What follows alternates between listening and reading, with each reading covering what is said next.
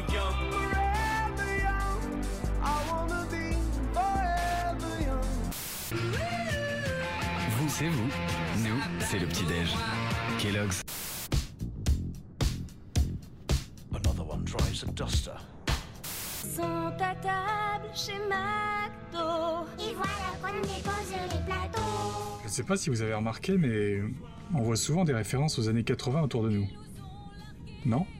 Bah oui, ça paraît plutôt évident. Il existe depuis quelques années maintenant une certaine nostalgie sur la décennie des années 80.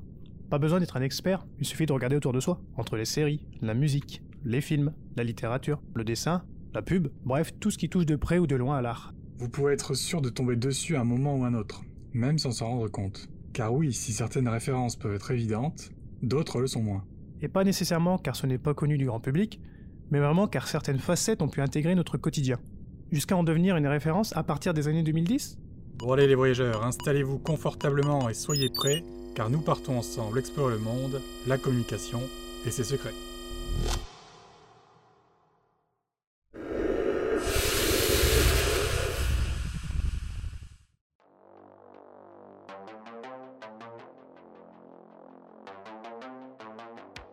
Récemment, à la question Si vous aviez le choix, à quelle époque auriez-vous aimé vivre? Les Français ont répondu 5% dans l'avenir, 25% à l'époque actuelle, et 70% ont répondu à une époque passée.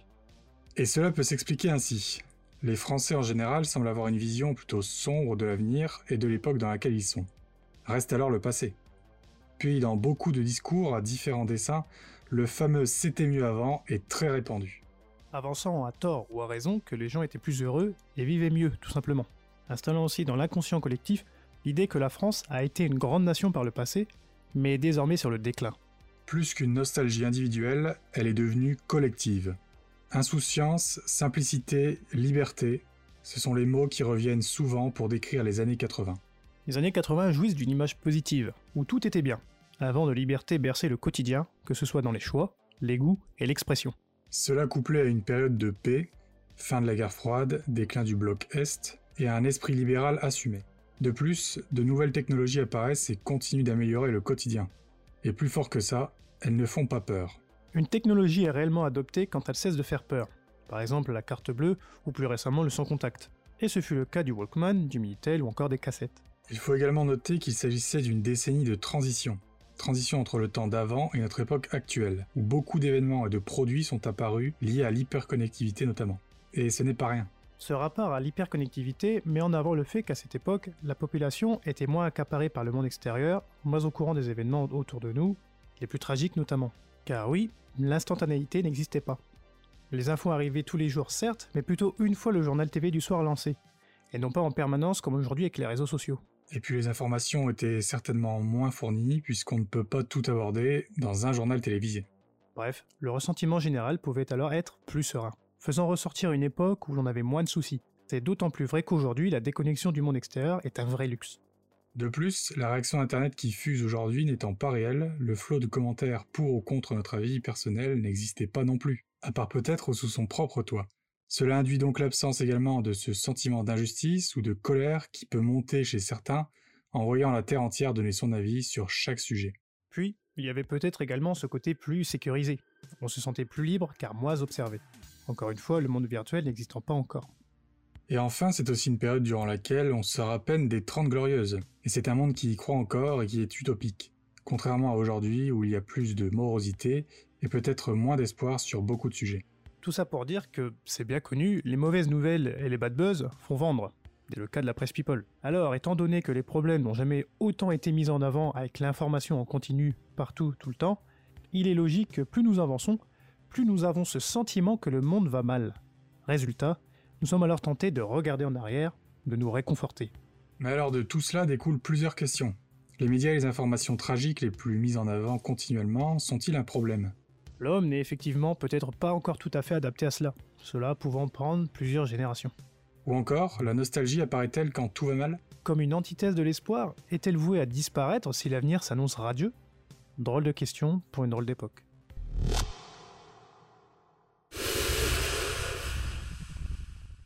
Parmi les idées les plus répandues comparant les deux époques, on entend souvent dire qu'aujourd'hui on ne peut plus rien dire. Par exemple dans l'humour ayant beaucoup évolué en quelques décennies. Il est de ce fait intéressant de se demander si certains des humoristes d'antan, directement téléportés de nos jours, auraient le droit de se produire. Il s'agit de Mamadou. Mamadou, euh, enchanté. J'aime le sport, euh, la compétition, tout ça, quoi. Un sportif. Ah oui. Golf, euh, tennis, natation. euh, Non, non, non, non. Non, soit la, soit la perche. Non, Non, non, disons qu'avec ma femme, de temps en temps, on fait une golon-golo dans la case. Pourtant, certains d'entre eux sont adulés aujourd'hui, et peut-être même plus qu'à leur époque parfois. Surtout ceux n'ayant pas connu les années suivantes, restant alors ancrés au temps d'avant et dans le souvenir des gens. Mais alors, étaient-ce des années plus libres et décomplexées, ayant cassé les codes et ouvert la voie jusqu'à notre société actuelle? Rappelons par exemple qu'elle correspond à l'âge d'or des radios pirates et radios libres, défiant l'autorité ou tout simplement proposant des contenus novateurs dans leur ton à l'époque. Pourtant, quand on parle d'années libres et décomplexées dans l'histoire, on a tendance à penser d'abord à mai 68 par exemple, et les mouvements sociaux révolutionnaires. La différence réside peut-être dans une identité plus marquée du côté des années 80 Oui, car c'est vrai qu'on sait décrire les années 80 grâce à différents éléments qui les font sortir du lot, là où c'est plus compliqué pour les autres. Peut-être alors que l'on comprendra mieux si l'on se penche un peu plus sur ces ambassadeurs des années 80. En effet, l'idéalisation d'aujourd'hui vient premièrement des enfants de ces années-là. L'enfance étant une période insouciante, souvent pleine de joie et dénuée de toute responsabilité.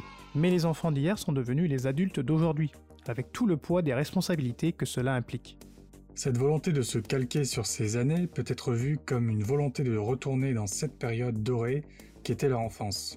Je vous parle d'un temps que les moins de 30 ans ne peuvent pas connaître. Ça, c'est le début d'un article de blog d'une influenceuse quinquagénaire. Elle évoque ici ses souvenirs d'adolescente des années 80. Je vous parle d'un temps auquel je pense avec nostalgie, ces années où tout était si différent, une autre époque, une autre façon de vivre, de consommer, mais surtout de penser. Viennent ensuite six raisons, selon elle, qui font aimer les années 80 à sa génération, et qui de ce fait les rend chanceux. Ces six raisons qu'elle donne sont en comparaison avec la situation des ados d'aujourd'hui. Raison 1. Nous avions une vraie vie sociale, évoquant la technologie récente qui isole. Raison 2. Nous étions libres et légers, évoquant les tabous moins présents et une plus grande liberté de parole qu'aujourd'hui. Raison 3. Nous étions plus solidaires, évoquant la naissance de beaucoup de mouvements et d'associations pour aider les laissés de côté, et les gens dans le besoin en général. Raison numéro 4. La mode était fun, évoquant le style coloré et extravagant, emblématique des années 80. Raison numéro 5. La musique était bonne bonne bonne, évoquant le lancement d'énormément de styles et courants musicaux. Pop, dance, électro, rap, etc. L'arrivée des clips et d'une ambiance festive. Raison numéro 6. Des films cultes que je regarde encore, évoquant les nombreux films restés en mémoire, Rocky, le flic de Beverly Hills, Rain Man, Crocodile Dundee, Star Wars, À la poursuite du diamant vert, E.T., etc. En bref, c'est un témoignage intéressant qui raconte bien en quoi ces années sont si particulières dans les cœurs. Mais du coup, pourquoi les générations qui ne l'ont pas vécu peuvent aussi aduler cette époque? Peut-être sont-ils parmi les générations qui ne sont pas nées avec l'instantanéité, une génération en transition, ayant grandi dans un entre-deux et qui n'a pas su s'habituer à la rapidité du monde actuel. Et cela malgré le fait qu'elle soit immergée dedans depuis un moment. Au contraire de la génération plus récente, qui elle ne connaît que ce monde-là. Peut-être est-ce justement ce côté instantané, le fait que l'on consomme tout vite, par exemple avec les plateformes de streaming où tout est en permanence réafflué et livré directement de contenus divers jusqu'à ne plus savoir où donner de la tête. Alors qu'à l'époque tout était plus lent. Les contenus avaient le temps de s'installer, de perdurer dans le temps, car ils étaient disponibles moins vite et il fallait aller le chercher. Un attachement plus intense à chaque objet existait alors. Bruno Cotresse, politologue au Centre de recherche politique de Sciences Po, explique ce phénomène de la nostalgie du passé. On observe ce sentiment à toutes les époques et dans de nombreux pays. D'une façon générale dans les pays industrialisés qui subissent des transformations technologiques et économiques majeures, source de tensions et d'inquiétudes. D'où la nostalgie d'une époque où l'on avait le temps de s'habituer au changement et a l'impression de maîtriser notre destin. Et il termine Notre cerveau est une machine à reconstruire ce qu'elle a vécu en le mythifiant et en en gommant de la mémoire les aspects négatifs. Bref, cela soulève une autre question. Les années 80 sont jugées très positives. Peut-être trop positives? Quand on demande à quelqu'un de nous donner un symbole des années 80, il y aura le réflexe de citer en premier la musique, puis après les coupes de cheveux, les néons, la liberté d'expression ou tout simplement la positive attitude de l'époque. Mais il ne citera jamais l'accident de Tchernobyl, le choc pétrolier en Alaska en 1989, ou encore l'apparition du sida. Comme si ces événements avaient été effacés de la temporalité. Pourtant, ils ont tristement eu lieu pendant ces années phares.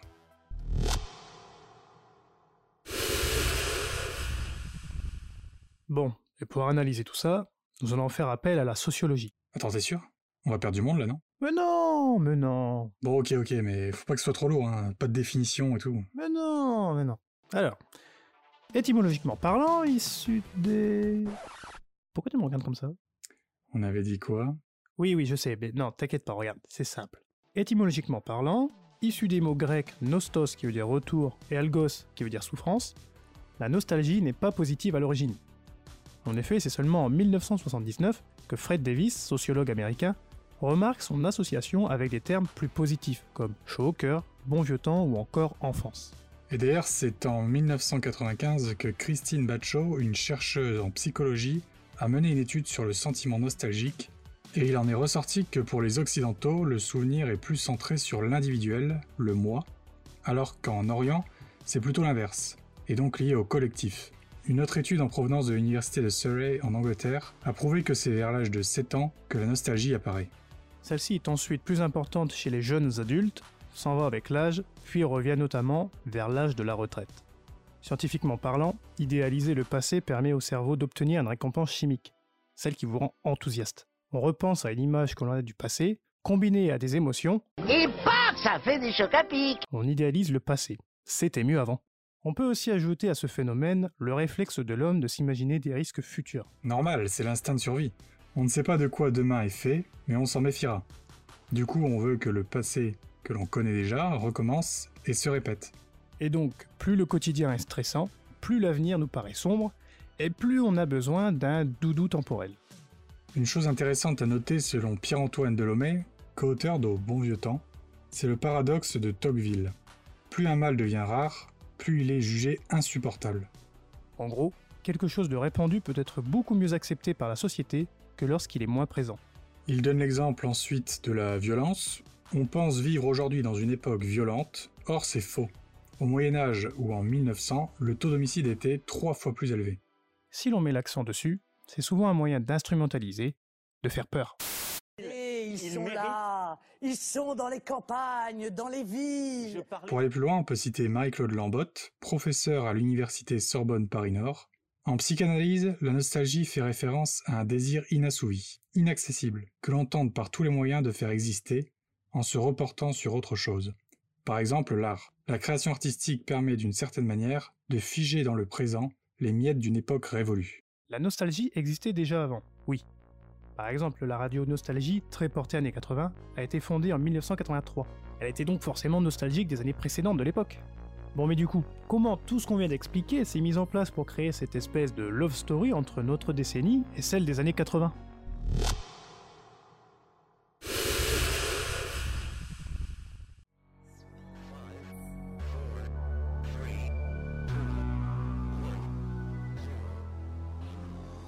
Comme nous l'avons évoqué, avant d'être une tendance, c'est surtout des clins d'œil à une époque révolue. Une sorte d'hommage à une période qui a vu naître beaucoup de choses que beaucoup considèrent comme positives. Et à juste titre pour la plupart. On estime que c'est véritablement devenu une tendance à partir des années 2010. C'est la démocratisation de l'Internet 2.0 où les communications sont décuplées. Cette tendance s'explique par le fait que les ados des années 80 commencent à dessiner le paysage d'Internet. Ils créent de nombreux sites dédiés et des légendes et icônes de ces années commencent à obtenir de sacrés coups de projecteur jusqu'à être idolâtrées pour certaines. Tout cela explique donc pourquoi c'est la génération des 25-35 ans qui est visée par ce marketing des années 80. Oui, tout à fait. La génération précédente a dessiné le paysage d'Internet, les générations d'après ont donc grandi avec cet Internet et toutes ses références. Elles ont ensuite commencé à idéaliser les années 80 et à se créer une vision de ces années qui est assez différente de la réalité. C'est assez difficile à s'imaginer, je l'accorde, mais cette cible s'est créée une version hybride des années 80 et s'est mise à l'aduler. Ce sentiment s'est renforcé avec l'avènement de plateformes comme Netflix et la célèbre série Stranger Things, qui reprend tous les codes des succès des années 80, mais aussi par l'acceptation et la mode du geek, aimant la SF et toutes les références de l'époque. Il y a donc un lien très fort avec les nouvelles générations qui sont au cœur de cette tendance geek actuelle. Pour mieux comprendre le marketing nostalgique qui découle de ces années-là, il est aussi essentiel de comprendre que les enfants et ados des années 80 sont appelés enfants de la télé, dû à cette époque à la démocratisation du petit écran et aux publicités de plus en plus présentes et influentes. Et aujourd'hui, c'est cette génération qui a accès au poste haut de la hiérarchie en entreprise. Il est donc normal pour ces décisionnaires de vouloir utiliser le marketing nostalgique des années 80. Parmi les éléments réutilisés, on retrouve la mode, avec certains vêtements larges et colorés de l'époque qui sont ressortis du grenier ou alors directement présents en magasin. Les remakes, reboots, remixes de franchises ou objets cultes de ces années sont plutôt légion, et sur tout type de médias. Par exemple, ces dernières années, on entend beaucoup dire, en parlant du cinéma américain, qu'il n'a plus d'imagination. Ensuite, euh, il y a les jeux vidéo et consoles rétro. Il y a aussi les platines vinyles. Ou encore les jeux de rôle. Dans la revue Management et Avenir, Aurélie Kessou explique dans un article que la relation entre la génération Y, la nostalgie et les marques est définie par trois idées. La collection, la croyance en la supériorité de la marque et les anecdotes racontées. Alors, premièrement, la collection nostalgique est simplement, comme son nom l'indique, la conservation d'objets qui ont une valeur sentimentale. On peut illustrer ça avec par exemple la collection entre Adidas et Dragon Ball Z en 2018. Deuxièmement, la croyance en la supériorité de la marque, celle-ci nous rendant nostalgiques et directement placée sur un piédestal par rapport aux autres. Ici, on peut citer par exemple la réédition de la Super Nintendo Mini. Malgré ses performances moindres par rapport aux consoles actuelles, la Super Nintendo Mini a vite explosé les ventes. Troisièmement, les anecdotes racontées. Ici, ce sont les communautés qui font cette force. Citons la plus connue, celle de Star Wars. Celle-ci regroupe les fans de la première heure comme les plus jeunes. La force de ce type de contenu en saga ou en télévision réside dans la stimulation qu'entraînent les différents opus, et les échanges qui en découlent donc entre les fans, comparant aussi les œuvres originelles et les nouvelles. Les marques savent utiliser la nostalgie pour convaincre les consommateurs à acheter. C'est le cas d'Intermarché, déjà à l'origine de campagnes télé jouant sur cette émotion via le prisme de la musique accompagnant plusieurs histoires pour émouvoir. Pour leurs 50 ans en 2019, l'enseigne a joué cette carte vintage sur leurs produits, proposant une campagne presse, utilisant le storytelling encore une fois pour nous mettre dans le bain, et nous proposant des produits emblématiques au design de l'époque. Par exemple, pour le pot de moutarde Amora à l'effigie de Goldorak, où la pub disait On est dimanche, vous avez 7 ans et vous avez passé la matinée en pyjama à regarder des dessins animés sur Antenne 2. Le prince venu de l'espace a sauvé l'humanité, comme toujours. À midi, vos parents vous emmènent chez mamie. Mamie a préparé votre plat préféré, des saucisses et des frites maison. Elle pose le pot de moutarde devant votre assiette. Elle l'a acheté spécialement pour vous. Il y avait votre héros dessus. Aujourd'hui, ce pot de moutarde Amora et les souvenirs qui vont avec sont à 1,33€ seulement chez Intermarché. Et malgré ce beaucoup, non, Intermarché n'est pas le pionnier en la matière, loin de là. Et c'est bien à la fin des années 90 et avec l'entrée dans le nouveau millénaire que le regain d'intérêt est présent pour la nostalgie, et les marques l'ont bien compris en l'utilisant dans leur marketing. Le sociologue Maurice Holbrook parle de consommation régressive. Oui, et d'ailleurs l'objet remis au goût du jour et actualisé plaît au consommateur, comme une preuve d'authenticité et de sûreté. Une technique utilisée par les marques crée de la rareté. Bah oui, sinon la nostalgie ne fonctionne plus vraiment au bout d'un moment. C'est par exemple le cas d'Adidas avec la fameuse Stan Smith, dont nous avions déjà parlé. L'ancien vice-président du département marketing d'Adidas avait avoué cette stratégie. Ainsi, en retirant les chaussures du marché pendant quelques années, Adidas avait réussi à créer un manque chez le consommateur. Ceci forcément présent en masse au retour de la chaussure. Enfin, les marques ont tellement bien compris cela qu'elles l'ont décliné sur le marché du jouet pour enfants. Et pourtant, à première vue, on pourrait se dire qu'ils se fichent un peu de la nostalgie, les enfants. Eh bien, eux, oui, mais pas forcément les parents. En proposant des jouets version un poil relooké du téléphone Fisher Price bah, c'est Bibi qui raque. Mais oui, mais impossible de résister à ça. Les parents se disent que s'ils ont aimé un produit, forcément, leur enfant l'aimera aussi.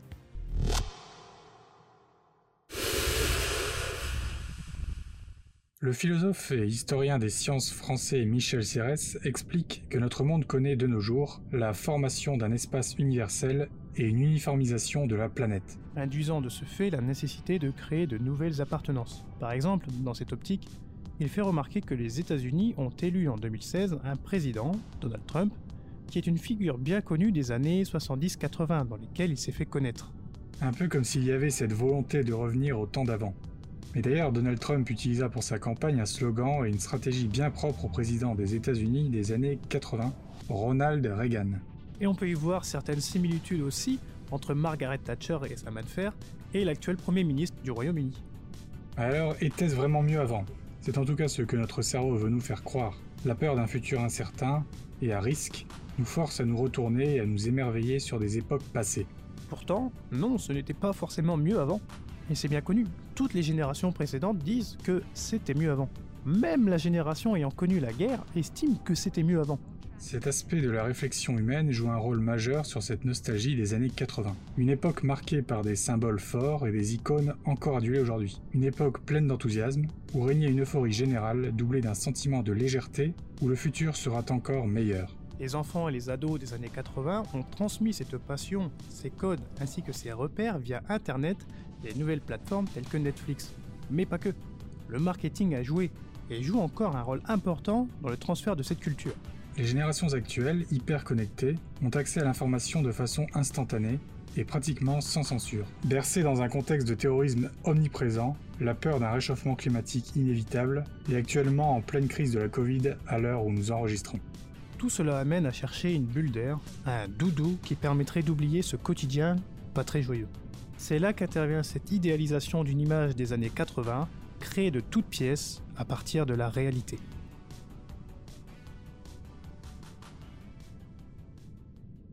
Merci à tous d'avoir suivi cette capsule jusqu'au bout. On espère vraiment que vous avez apprécié et appris des choses.